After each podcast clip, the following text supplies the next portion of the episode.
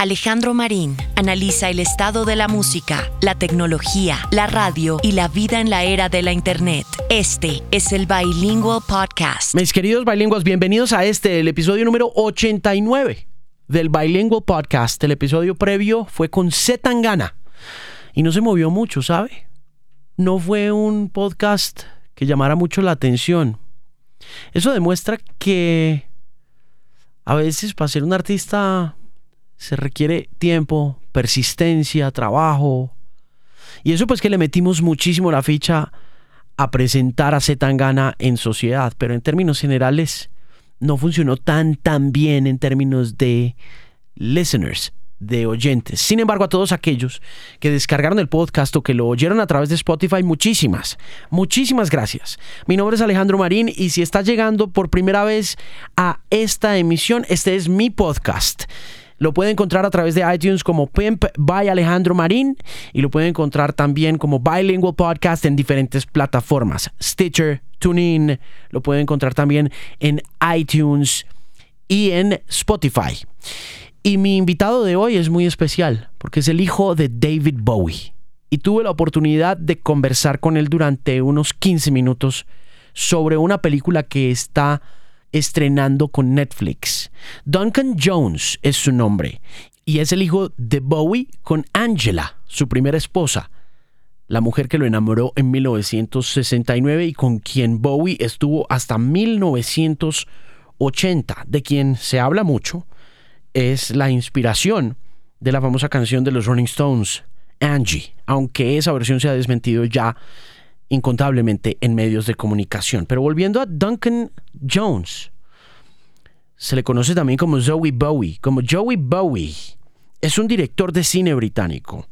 Se ha ganado el premio BAFTA. Su película más destacada es su ópera prima Moon, de 2009.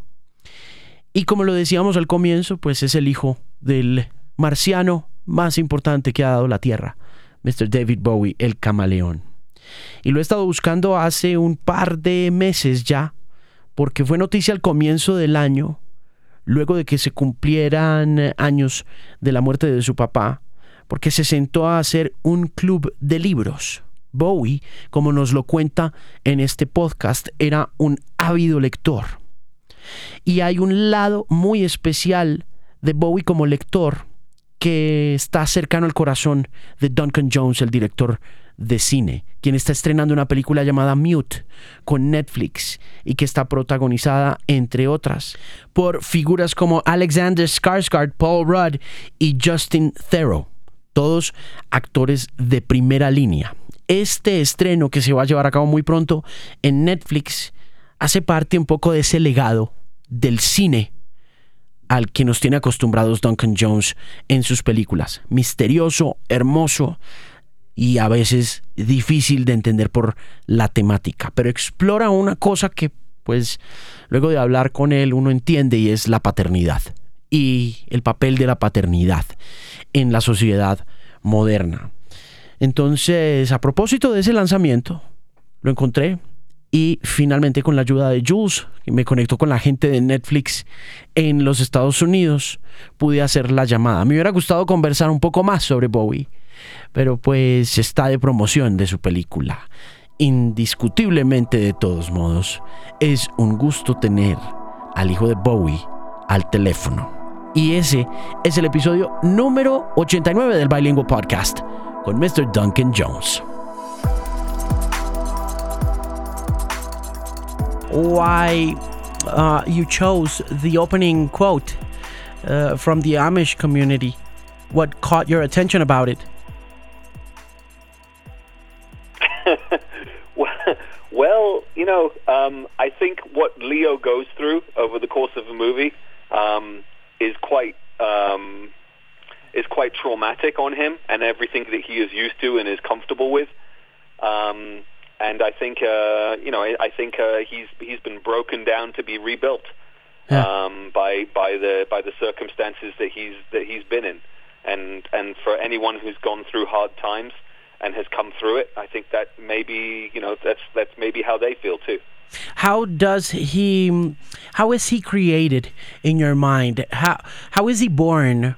when do you get the idea of, or how do you get the idea of creating Leo? Well, I mean, uh, you know, hopefully it's not too spoilerish, but I, I would say right at the very end of the movie is when he's reborn, and it's and it's when he um, realizes that he has a responsibility to uh, look after um, this this little girl um, that that he's kind of found himself, you know, now responsible for. Yeah, no, I don't think it's a it's a spoiler because I don't know. I don't know what you think about you know our on-demand culture, and it's kind of hard to either try to spoil or not spoil things. You know, what's your take on that? Yeah. Uh, I think you're right. I mean, I think I think to to a certain extent, it, it, it's it's always a tricky, you know, juggling act of of trying to show your cards enough to have an, have have people be intrigued enough to see the films that you've made. But at the same time, you know, the the less you know about a movie, for me at least, is always is always a a, a, a more exciting way to see a movie. But at the same time, you know, the the enthusiasm that I have for something like um, you know, for, for any for any new movie that's coming out or a big studio film, you know, the advertising doesn't stop me from enjoying it. But uh, I know it's difficult. I'm not sure. How does it work uh, being on Netflix with this type of film as opposed to I don't know the movies that you've done before? How does it change? Yeah. I mean, I think you know, as far as the the ability to make the film, it's been a phenomenal success and experience for me. Um, I was given, you know, I, I asked for and was given Final Cut. Um, so I made the movie I wanted to make, um, and any of the changes that I made to the movie were because I wanted to make them. Um, so that side of it's fantastic. I got the budget that I needed to make the movie the way I wanted to make it, so that was fantastic. I think the fact that you don't have thea- you know theatrical audiences all seeing it together is is is one of the drawbacks. But I think that that and the fact that there won't be any DVDs or Blu-rays, that's a fair enough compromise for the opportunity to, to make a, a personal film at, at this level that I really wanted to make. I think it's a, it's a fair exchange. Now that it, uh, things are changing so much, you have this new film. It's coming out on Netflix pretty soon in uh, Latin America. Yeah. And you tell me about theatrical yeah. previews and theatrical premieres and how things are changing radically. What exactly changes uh, when the experience is up close, intimate, personal, and on demand, as opposed to just having a, a lot of people viewing it for the first time? I think in some ways, as an audience, you, you kind of have to do a little bit more work because you know when you go to the when you go to the cinema, um, you kind of get you get crowd dynamics. Yeah. So the reactions to what's going on in a movie are in part um, I think, driven by the people around you. Are the people around you laughing? Are the people around you, you know, gasping in horror? And that kind of, I think, adds a, a kind of a, a, a, um, a reinforcement of, oh yes, I, I should be feeling this way at this point because everyone around me is doing that. But when you're seeing a film on your own or at home or with a much smaller number of people, I think you kind of have to feel a little bit more brave about how you feel about something that you're watching. Is it okay for me to be laughing at this? Is it okay for me to be uh, feeling bad about this or, or finding this funny? And uh, and I think that that's uh, that's kind of a, a, a difference between seeing movies with a group and seeing them on your own. Do you think that? That represents a challenge for you as a director, as a as a writer, um, not being able to have that crowd, that uh, that sort of herd environment uh, around a particular yeah. situation? I think I don't know if it's. I mean, I, I'm trying. I'm not. I don't cater to that. I don't go out of my way to try and go for the cheap laugh just in order to have the laugh. I, I try and get, you know, or, or, or, or even the, the, the shock value. I, I try and do it in such a way that the audience you know, really has to has to decide should I be laughing or should I be disgusted at this point. I, I like giving them kind of mixed mixed uh, emotions rather than just going for something which is too clearly one or the other. You mentioned on some of the interviews that I read before uh, talking to you and after watching the movie that um, there, there's a big connection about parenthood and the, the plot of the film, and I would like you to elaborate Yeah. for the Latin American listeners. Absolutely. I mean, you know, I've I've uh, you know I've been working on this film for about 16 years, and when I when I started it, I was still quite a young man, and um, you know, and at the point that I finally got to make it, I already had a son of my own, and my you know my father had already died, so you know. Even though at the very beginning there were these elements of parenthood, I think over those years it became more and more clear to me that that's the, that was the underlying subtext of the movie. That's why that's why I stuck with it for so long and why I wanted to make it. Um, there were personal, you know, there were personal elements of me as a child that I wanted to sort of show, but at the same time there was certain responsibilities and feelings as a parent that I wanted to show um, through through this movie and, and, and the different characters and, and how they deal with either being, you know, the child of someone or being the parent of someone. What? Why did it take you so long? it's a difficult film. You know, it's not. It was not an, an obvious or easy film to get made, and especially in this day and age where where studios are really focused on on franchises and sequels and and and films which appeal to the the largest possible audience. You know, the four quadrant audience, and a film has to do well in its opening weekend. You know, the studio system just isn't built for these kind of movies, um, which is why I'm so grateful that things like Netflix and, and Amazon and Apple have kind of have come out of the uh, of the ether to, to kind of rescue these smaller, more independent, more original movies. Yeah. How do you? Um, tell me about your experience as a parent and how th- that inspired uh, these uh, this 16 year old journey. Like, what things uh, can you see about yourself as a parent and as a son in um, in the movie, or what things that you want to project for the audience? I mean, I think there's there's always a, a, a delicate balance that you have as a parent to to you know when when do I allow my child to see things or become aware of things which are maybe not you know not not obviously you know designed for children, whether it's movies or or even places or subject matter. You know whether you you know when you have the when do you have those sex talks? I haven't had that. I haven't had to worry about that myself yet, but you know I, these these are all sorts of things that you have to you have to deal with as a parent. When do I let them know about some of the more unpleasant aspects of the world? Know, wh- and and and about characteristics of people and why do people do bad things? I mean, there's so many things that you have to deal with as a parent that that require um, you know a, a, a, a you know a, a sense of when is the right time to to educate them about these things, um, or when when is the right time to let them see these things. And I think that's you know that's that's certainly an, an underlying and and and an ongoing theme um, in, in mute. And then on the other side, you know, when what do you protect them from? What do you try and stop them ever having to deal with? And in you know, in Leo's case, his mother is a is a strictly religious Amish woman who doesn't want her son to have any kind of surgery.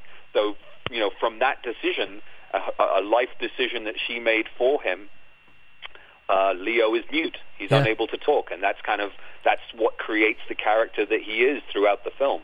Um, so that's just that's one implication of of parenting, and then obviously Cactus is a is a is a different example of parenting, and and and what what happens from his side of things when he allows his kid to be around all sorts of stuff. And it's funny how restricting uh, that surgery from happening gives you that plot twist and that ending. You know, that explosive thing Yeah. happening. You know, in, in the water, and you're you're just like, Yeah. oh man, like like some of the people that I saw the movie with didn't really get c- it- they were kind Yeah. of overwhelmed, but at the same time, um, they did. They just felt like they didn't believe it. You know, like it, it's this is unbelievable. You know, this is, I never expected this happening, and and now that you, that I talk to you, it kind Yeah. of makes a lot of sense in that parent and son kind of thing. You know, some some things uh, uh, parents restrict, and Yeah. and and they just in the end they just naturally have to happen. It's you know it's it's it's a diff- like I said it's a it's an unusual movie it's a difficult movie and and it's going to appeal to some people and it's not going to appeal to others but that's okay. You know, every, not everybody has to like everything. Yeah. Did, mm, did your father ever tell you a bit about, you know, um, unusual uh, artistic manifestations? well, I mean, yeah. I mean, he's he, he's you know, we, we I I had very many unique experiences as a as a kid growing up. Um, you know, some uh, of, of all sorts. I'm, I mean, I'm not going to get into too much of it, but um, you know, I, I saw I saw Clockwork uh, Clockwork Orange at a very young age because my dad was so excited about it, he couldn't resist showing it to me. Um, and uh, you know, I, I, I his his enthusiasm in wanting to show me, I think, carried me through what is a very difficult movie. Um, but he also spent the time sort of talking me through what it was that we were watching and, and, and why it was so you know special to him. Um, but there's you know there were many many examples of, of him sort of uh, doing things in, in in in in unusual ways, but ways that I think uh, affected me. I hope for the I hope for the for the better. Yeah. After watching Clockwork Orange, where did your taste go as a person in terms of film? Um, it's difficult to say. It's very eclectic, and I and I tend to find things to love about movies of, of just about any any genre or type. I'm I'm I don't feel myself limited by particular types of movies that I like. I can I can fall in love with you know Moana, um, you know an animated film like Moana just as easily as I could feel you know fall in love with Blade Runner. I, I it, it just really is there something is there something about a movie that that feels um, you know feels true to me or, or makes or gives me an emotional um, tug um, or or sometimes I just fall in love with the look of a movie. It might not even be that deep. It might just be, my God, this looks beautiful. What, what an amazing looking film this is. Um, so I can fall I can fall in love with all the elements of movies either independently or collectively.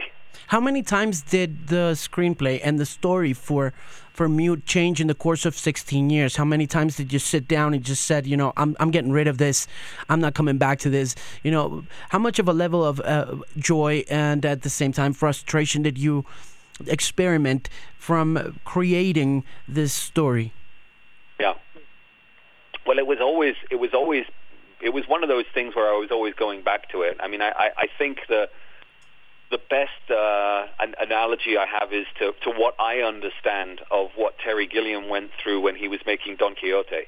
I mean, he's that was a that was a passion project for him that he's been trying to make for, for decades as well. And and I was always hearing about him trying to resurrect it or going back to it and, and, and making tweaks and rewriting and changing things. And that's very much the experience I had with Mute as well is that is that you know I'd be working on something, and then whenever I had some free time, I'd be like, oh, let me really read it again. Let me just see. Maybe there's something I was missing or something I'd like to change. And and sometimes those changes would be dramatic, and sometimes they would just be, you know, just be little tweaks. I would like to know, uh, Duncan, about the, the, the filming of that last scene. Of course, I don't want to give too much away for the people who will listen to this interview, but sure. Trent, you know, the whole thing of uh, was it too hard to create? Because I was thinking the guys jumping in the river, and you have to to to make the audience feel the depth of the river and then you know it's complicated for me i was thinking about the technical way of doing that particular scene because there's because there's so much involved um, well, you know, I mean, I've, I've, I had uh, I had had quite a lot of experience on stunt work, having done Warcraft, which was a big, big, crazy movie. So um, I'd had a chance to work with stuntmen before, and and and and go through the the extensive and and and careful considerations on the practical level of how to do it. I mean, we actually did do the stunt. We we went to uh, uh, this the bridge that you see in the in the movie in Berlin, and we had a wonderful stuntman who was who who was who did the dive with another stuntman who he was holding on to. Um, so it was it, you know on, on a on a practical level, it was just it was really all in the hands of of our tremendous stunt team. Um, and then obviously making sure that the camera was running and that the framing was beautiful and that we could, you know, get the camera in the position we needed it to as they did their stunt. We have to go. We only got one question left, and we thank you very much for taking the time Sure. to talk to us. It's been great talking to you and uh, watching the film before everybody else does. And I, I can't let you go without asking you about the book club. Oh, right. Okay. Yeah. Yeah. Um, you know, it's uh, you know, there's there's lots of stuff going on in my head and in my life these days, and and the book club seemed like a, a nice way to keep a to keep a, a, a bit of a, a a bit of my my dad's legacy alive in a in a way that was you know more like the guy that I knew rather than the you know rather than the the the um, the, the the aesthetics of, of of the icon. You know, he he he was a very literate man. He was he read all the time, um, and was and and I think grew because of that. And I thought the, you know one of the best things I could do um, in in in homage to him was to was to try and spread the the literature that I knew that he cared about. Thank you, Duncan, once again, and congratulations on Mute. It's a beautiful film. Thank you so much. Nice talking to you. Good night. Gracias por oír el Bilingual Podcast. Recuerde primero visitar themusicpain.com. Allí va a encontrar, entre otras, la posibilidad de inscribirse a la newsletter, a la carta de Alejandro Marín. Y puede también buscarme en Spotify como Bilingual Podcast. Por si no quiere descargar a su teléfono celular absolutamente nada, puede simplemente oírlo on demand a través de esa plataforma de streaming. También tengo una app y esa app es Pimp by Alejandro Marín que está recién actualizada. Le hicimos unas cuantas actualizaciones, le organizamos unos glitches, unos cuantos bugs que tenía y ya está corriendo mucho mejor en ambos mercados, en Google Play Store y en la App Store. Y creo que eso es todo. De nuevo, muchísimas gracias por escuchar y por último recordarle y reiterarle que para cualquier información de carácter podcast y musical puede visitar themusicpain.com, una voz confiable en la música. Nos oímos en una próxima ocasión.